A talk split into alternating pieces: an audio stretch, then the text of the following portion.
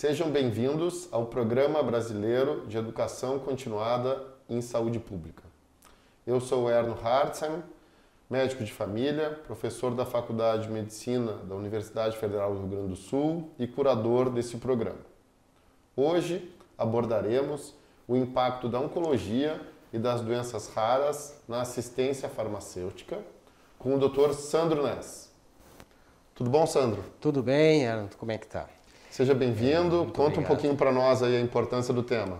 Então, é, esse é um tema muito importante que a gente vai tratar hoje, que é um tema que é uma, na verdade, a gente vai tratar o problema que os pacientes é, que têm doenças raras ou qualquer tipo, seja na oncologia ou um outro tipo de, de, de doença rara não na oncologia, enfrentam para a aquisição de medicamentos ou novas tecnologias de um custo muito alto.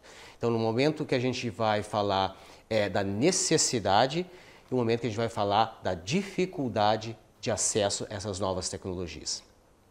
Que bom. Então, pessoal, fiquem com a aula do Dr. Sandro. Olá, esse é o Programa Brasileiro de Educação Continuada em Saúde Pública. Eu sou o Sandro Ness, trabalho no Hospital de Clínicas de Porto Alegre, desenvolvi um mestrado e doutorado na Faculdade de Medicina da URGS, na área de Oncologia e Exposição Ocupacional, Atuo na educação como coordenador de cursos de pós-graduação em farmácia hospitalar e oncologia clínica pelo IBRAS e farmácia oncológica pela São Camilo. Então, o impacto da oncologia e doenças raras na assistência farmacêutica. As doenças raras no Brasil, cerca de 13 milhões de pessoas possuem algum tipo de doenças raras. Apresentam baixa prevalência, menor que 65 casos para 100 mil habitantes, 1,3 pessoas para mais ou menos a cada 2 mil indivíduos. Esse número exato não é realmente conhecido. Qual é o número exato de, de quantas pessoas apresentam doenças raras é, por indivíduos sadios? Cerca de 6 mil a 8 mil tipos diferentes de doenças raras podem apresentar. Todas elas podem ser de fatores genéticos, em torno de 80%, ou de fatores ambientais, 20% são classificadas de acordo com quatro critérios fundamentais, que é a incidência, a raridade, a gravidade e a diversidade. Podem ser crônicas, proliferativas e degenerativas e podem levar à morte. Essas doenças raras, uma pequena fração somente dos pacientes que apresentam doenças raras podem ser tratadas com medicamentos. Assim, ah, a baixa incidência na população pode originar-se em locais incomuns ou em locais comuns no tipos de células raras. No Brasil, não existe uma definição formal para cânceres raros. Quando se classifica o conceito de doenças raras, são doenças que fogem do comum, ou pode ser um subtítulo de um câncer comum, ou se desenvolvem em lugares diferentes do que normalmente se dividiria aquele tipo de câncer, ou uma linhagem celular reconhecidamente distinta. E como são tratados? Como é o tratamento dessas doenças que não são doenças comuns? Pode ser tratado com protocolos que são utilizados para doenças normais, também pode ser com novos fármacos já registrados e também pacientes que podem entrar em pesquisas de novos fármacos. O tratamento em torno de 2% do tratamento em pacientes com doença rara é com medicamentos órfãos. E o que, que seriam esses medicamentos órfãos? São medicações que, por razões econômicas, eles precisam de um incentivo para serem é, desenvolvidos. A incorporação de novas tecnologias e novos medicamentos, incluindo doenças raras, é necessário uma apresentação de estudos que é analisado pela Comissão de Incorporação de Novas Tecnologias, que é a Conitec do Ministério da Saúde. A Conitec ele vai examinar por meio de métodos científicos e com transparência, será avaliado os benefícios, os custos e o risco que é para a saúde pública esses medicamentos. O tratamento medicamentoso, o custo desse tratamento é muito alto. Por que, que ele é alto? Esses medicamentos, para serem desenvolvidos, eles podem ser desenvolvidos com uma alta tecnologia, com custo de investimento para a indústria muito alto. Porém, a utilização desses medicamentos é muito pouco, porque é raro, as doenças raras é pouca utilização. Então isso vai limitar, vai diminuir o número de pacientes tratados com esses medicamentos, levando então uma limitação na lucratividade. Desta forma, para compensar o investimento, o custo desses medicamentos costumam ser muito mais altos. A falta de medicamentos essenciais pode acontecer pela inviabilidade econômica, porque o custo desses medicamentos realmente é muito largo, como já expliquei anteriormente, não aquisição por uma burocracia, ausência na lista de medicamentos, ausência no registro da Anvisa e também escassez de recursos, que é o maior dos grandes problemas quando se trata desses medicamentos de alto custo para tratar doenças raras. Dessa forma, como estamos tratando com medicamentos de um custo muito alto e a aquisição muito difícil e também é difícil para os pacientes. É, é, na verdade, o que se relata é que os pacientes eles passam por uma sabatina muito grande para conseguir acesso a esses medicamentos.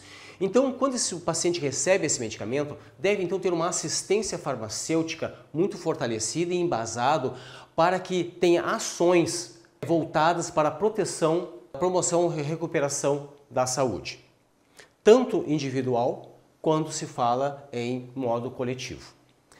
Todo medicamento como um insumo essencial e visando seu acesso ao uso racional de medicamentos. Então, se perguntamos qual é a importância da assistência farmacêutica na atenção básica? Os atendimentos farmacêuticos, eles possuem uma finalidade, que é promover o uso racional de medicamentos, possibilitando ao paciente entender a importância da sua utilização correta desses produtos, bem como a sua adesão ao tratamento, diminuindo a ocorrência de agravos à saúde, seja com desenvolvimento de reações adversas, seja com a inefetividade do tratamento. Assim, essa assistência farmacêutica ela tem um caráter sistêmico, tem que ser multidisciplinar e envolve acesso a todos os medicamentos considerados essenciais. O Programa Nacional de Medicamentos define que, como assistência farmacêutica, é um conjunto de atividades relacionadas com o medicamento, destinadas a apoiar as ações da saúde demandadas por uma comunidade. Assim, quando se fala em assistência farmacêutica, e o farmacêutico tem um papel fundamental na saúde pública, nós temos que pensar num ciclo da assistência farmacêutica. E o que é esse ciclo de assistência farmacêutica? É a seleção dos medicamentos, a programação da quantidade de medicamentos, a aquisição, o armazenamento correto, distribuição e dispensação. A dispensação uh, nos últimos anos teve uma transformação muito grande. E hoje não se fala apenas em dispensar o medicamento, que seja a atividade de apenas entregar o medicamento ao paciente, e sim uma orientação farmacêutica, uma, geralmente previnda de uma prescrição médica. Ações educativas, sempre promovendo o uso racional dos medicamentos. O paciente tem que interagir com a equipe, tem que interagir com o farmacêutico para sair da farmácia com o uso correto desses medicamentos para uh, não desenvolver uma, é, um problema de reação adversa ou a não eficácia do tratamento. Assim, eu vou entrar um pouco em cada um desses temas do ciclo celular, do ciclo é, de assistência farmacêutica. Primeiro, vamos falar sobre seleção dos medicamentos. A seleção dos medicamentos é um processo contínuo, multidisciplinar e participativo a necessidade do fármaco, qual é a necessidade da, da aquisição daquele medicamento, qual é a eficácia clínica comprovada em ensaios clínicos, a qualidade, o custo, a segurança. Por outro lado, nós devemos também assistência farmacêutica, a aquisição dos produtos, é a disponibilidade desses produtos, a disponibilidade desses medicamentos, dessa inovação tecnológica no mercado. Qual os limites orçamentários? Qual a comodidade posológica para os pacientes? Sempre assegurando o uso racional de medicamentos, Importante, então, termos uma equipe que seja uma comissão de farmácia e terapêutica. Um outro ponto muito importante é a programação desses medicamentos.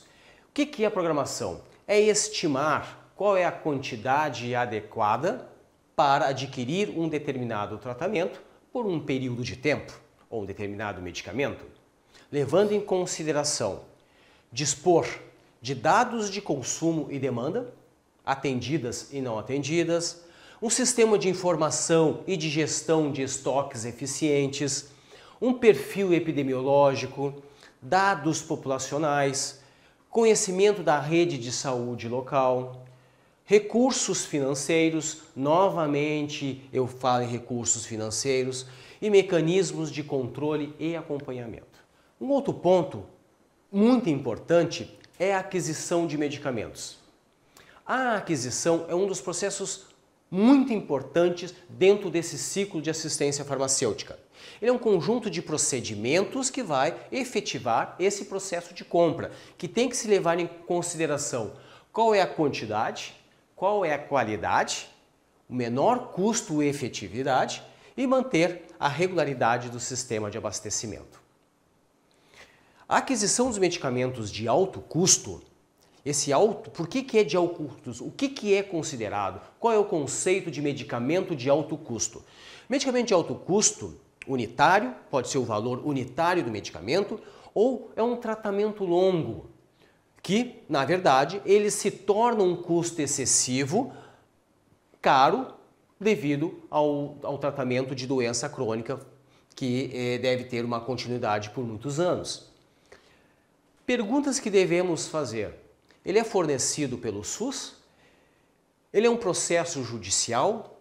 É uma importação? Então, todos esses pontos nós temos que pensar de como é a melhor forma de adquirir esses medicamentos. Um outro ponto é o armazenamento dos medicamentos.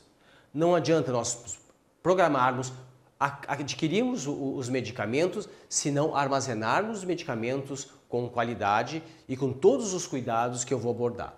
E o que, que é esse armazenamento? Armazenamento não é simplesmente guardar o medicamento, ele é um conjunto de procedimentos técnicos e administrativos que visa assegurar a qualidade dos medicamentos por meio de condições adequadas de estocagem e controle de estoque eficaz. Os medicamentos próprios, quando entrega à rede de saúde, seja uma, um hospital ou uma farmácia, ele deve ser identificado com o medicamento próprio para aquele paciente, sempre documentado. Quando recebemos esse medicamento na área hospitalar, o paciente que recebeu esse medicamento, que vai entregar para os nossos cuidados e que nós vamos cuidar todos esses parâmetros de conservação, temperatura, umidade, luminosidade, ventilação, todos esses processos controlados, anotados, nós devemos sempre entregar um documento para, para o paciente onde ele vai anotar a quantidade de medicamento que está entregando e vai assinar com a data. Ali nós temos a informação do lote do medicamento, da data de validade, qual é o medicamento e quantos frascos ele recebeu. Assim como, quando ele utilizar, todos esses medicamentos também devem ser documentados cada vez que o medicamento sair, com lote, validade e a quantidade e a data do medicamento em que ele foi utilizado. Também é importante que a gente saiba das informações do medicamento. Se ele é conservado em temperatura ambiente, se é refrigeração, se é congelado, todos esses procedimentos existe um conceito do que, que é um medicamento refrigerado. Qual é a temperatura considerada importante para é, é, de, de qualidade para não perder a qualidade desses medicamentos. Um outro ponto importante é a dispensação dos medicamentos. A dispensação dos medicamentos teve uma evolução muito grande nos últimos anos. O fato de nós entregarmos medicamentos, atualmente, essa dispensação de medicamentos teve um ato que não somente entrega os medicamentos ao paciente, geralmente através de uma prescrição médica. E sim, atualmente, essa dispensação de medicamento, o farmacêutico ele deve informar e principalmente orientar o uso adequado dos medicamentos. Então, É, houve uma grande evolução do entregar o medicamento e do orientar o uso correto do medicamento. E o que, que nós devemos observar quando se fala em orientar medicamentos?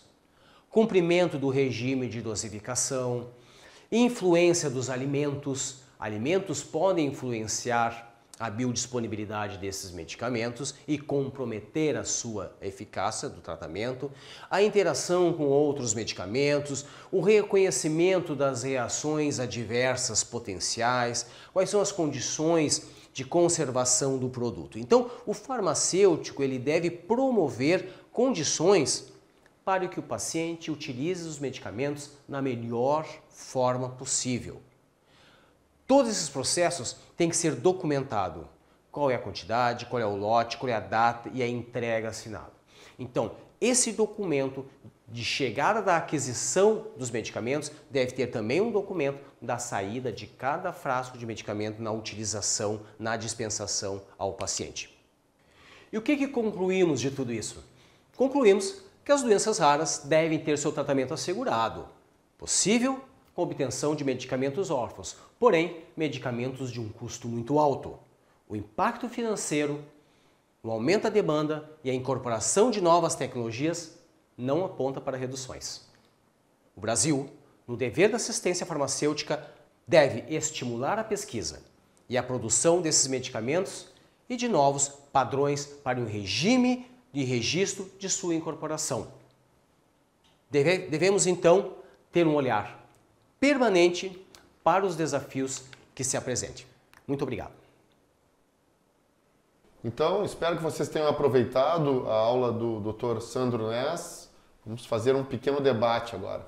Sandro, salienta para nós o papel importante do farmacêutico nesse ciclo aí da assistência farmacêutica, principalmente ligado a esses medicamentos de alto custo para onco e para doenças raras. Bom, é fundamental hoje em dia o papel do farmacêutico nessa atividade. E a atividade de assistência farmacêutica, atenção farmacêutica, teve um avanço muito grande. E o que antes era uma mentalidade de se apenas entregar um medicamento no balcão de uma farmácia ou seja em qual instituição de saúde, hoje o papel do farmacêutico se tornou muito importante. Por isso foi incorporado os farmacêuticos na, na rede de atenção básica, no SUS. Por quê? Porque porque entregar um medicamento desse, que tem um custo muito alto, nós temos que garantir que realmente esse medicamento vai ser utilizado de uma forma correta. Uma nossas realidades que acontece na, no hospital, muitas vezes quando foi incorporado esses novos medicamentos, o paciente ganhava, na maioria das vezes, em processo judicial, os pacientes, então, eles ganhavam todo, ou eles compravam, ou eles recebiam da farmácia da Secretaria do Estado todo o tratamento do tratamento por um mês, por exemplo. Então são vários frascos de medicamentos que eles levavam para casa e armazenavam esse medicamento na sua geladeira comum, misturado com os medicamentos, não abre e fecha, sem nenhum controle de temperatura ideal. Coloquei nos slides o que, que é um controle de, de, de, de refrigeração que deve ser é, é, cuidado. Então o que nós começamos então aos poucos é cada paciente que chegava com essa quantidade de medicamentos, e muitas vezes o paciente chegava com esse medicamento com a embalagem dele totalmente destruída e molhada, né? Então, muitas vezes nós não sabíamos exatamente como tinha sido armazenado esse medicamento. Então, a melhor prática de uma orientação farmacêutica nesse armazenamento, nesses cuidados, é gerenciar esse medicamento do paciente. Nunca, jamais entregar esse medicamento para o paciente levar para casa. Esse medicamento não pode sair da instituição de saúde, seja um hospital, seja uma clínica particular tem que sair da farmácia e ir direto aos cuidados do farmacêutico. Né? Sandro, acho que esse é um espaço em que, em vez de Importante. se fazer a entrega do medicamento, deveria se entregar um serviço. Né? É, a pessoa todos. tem a doença X, tem todos a indicação precisa do medicamento Y, bom, ela ganha tipo um voucher para fazer esse tratamento numa instituição pública ou privada, isso interessa menos, Sim. desde que a, tanto a questão do armazenamento, mas também a própria administração do fármaco seja feita de maneira mais adequada, né? É, nós temos dois pontos assim. Um que eu saliento sempre muito essa parte do armazenamento e dos cuidados e sempre tem que ser muito bem documentado. Todos os frascos que o, médico, que o paciente entregar na farmácia, ou que ele trouxer, ou que ele tem que saber exatamente qual é a quantidade, qual é o lote, ele assinar e certificar que ele está entregando aquela quantidade. Isso é muito importante. Segundo, que ele tem que até prestar contas muitas vezes para o juiz. E outra é, cada vez que o paciente usar, fizer uma infusão nesses medicamentos, ele deve então também é, assinar que ele está recebendo aquele medicamento, qual é o lote daquele medicamento. Então, esse é um gerenciamento de estoque. Um outro ponto importante é se o paciente for levar um medicamento para casa e não fizer uma infusão endovenosa e fizer um medicamento via oral, que ele vai fazer é domiciliar. Essa orientação farmacêutica de como ele deve tomar, se é com alimentos, se é longe de alimentos, se é em jejum, é, como ele deve armazenar esse medicamento. Outra coisa importante, se tem alguma ação citotóxica, muitos desses medicamentos ele tem, ele tem uma ação citotóxica. Então, se tem um cuidador de uma criança ou de um paciente que está recebendo medicamento citotóxico, essa mãe pode estar grávida de um outro filho, né? pode estar amamentando um outro filho. Então, ela tem que conhecer se é um risco. Então, sempre tem que afastar mães que estão amamentando ou que estão grávidas de medicamentos citotóxicos. Né? Então, essa orientação eles têm, é só o farmacêutico que vai poder orientar os pacientes nessa ação de como tomar o medicamento correto, e eu digo tomar o medicamento correto de todas as formas, com alimentação, alimentação com água. Muitas pacientes não tomam com água medicamento, tomam com suco, tomam com água, tomam sem água nenhuma. Né? Então, é como tomar esse medicamento correto, como seguir. Outro exemplo que a gente tem, muitas vezes da prescrição médica, é duas vezes ao dia. Duas vezes ao dia, para nós, é um entendimento fácil, para o paciente não é duas vezes ao dia. Né? Então, às vezes, duas vezes ao dia, o paciente pode tomar pela manhã e depois do almoço tomar outro medicamento. Não. A gente tem que saber que duas vezes por dia são 12, 12 horas. Então, essa orientação a gente tem que passar para o paciente. Né? E também outra coisa importante dessa, dessa conversa com o paciente é a gente sabermos qual é a rotina dele. Qual é o horário que ele acorda? Qual é o horário que ele toma café qual é o horário que ele dorme? A gente pode ajustar o tratamento conforme a rotina daquele paciente. Se é um paciente que acorda às 5 horas da manhã, Muitas pessoas idosas acordam cedo e dormem cedo. Não podemos dizer para ele tomar um medicamento 11 horas da manhã e 11 horas da noite, sendo que 11 horas da noite ele já está dormindo. Não é o horário, ele dorme, ele dorme 8 horas da noite. Então é mais fácil ele tomar às 8 horas da manhã, 8 horas da noite. Esse ajuste tem que ser muito bem conversado e colocar horários nos medicamentos. Importante, isso pode muito influenciar em desenvolver uma reação adversa ou a não efetividade. E também a não adesão ao tratamento. Então o paciente tem que saber se ele vai ter algum tipo de reação adversa. Essa reação adversa é a maior causa de não adesão ao tratamento. Se o paciente se sentiu mal, se tiver qualquer um dos sintomas, até os mais comuns sintomas, ele pode ter, é, é, pode parar de tomar o medicamento. Então, se tiver uma diarreia, por exemplo, ele pode levar o paciente a parar de tomar o medicamento. O que, que ele tem que fazer? Quem ele tem que procurar? Eles ficam muito perdidos. Né? Quem ele procura em caso de reação adversa? Então, esses pontos da assistência farmacêutica tanto do gerenciamento, da aquisição e da guarda e da distribuição do medicamento, é essa dispensação que tem mudado muito nos últimos anos. Ótimo. Muito obrigado pela tua excelente aula e por essa breve conversa. Queria te agradecer muito a participação. Muito obrigado, Erno. Obrigado ao programa e obrigado a você que está nos assistindo. Bom, pessoal, chegamos ao final. Esse foi o nosso último módulo. Aproveito e convido a todos a se logarem na plataforma Educare e maratonarem o conjunto dos oito módulos que já estão todos disponíveis para vocês. Muito obrigado por estar conosco.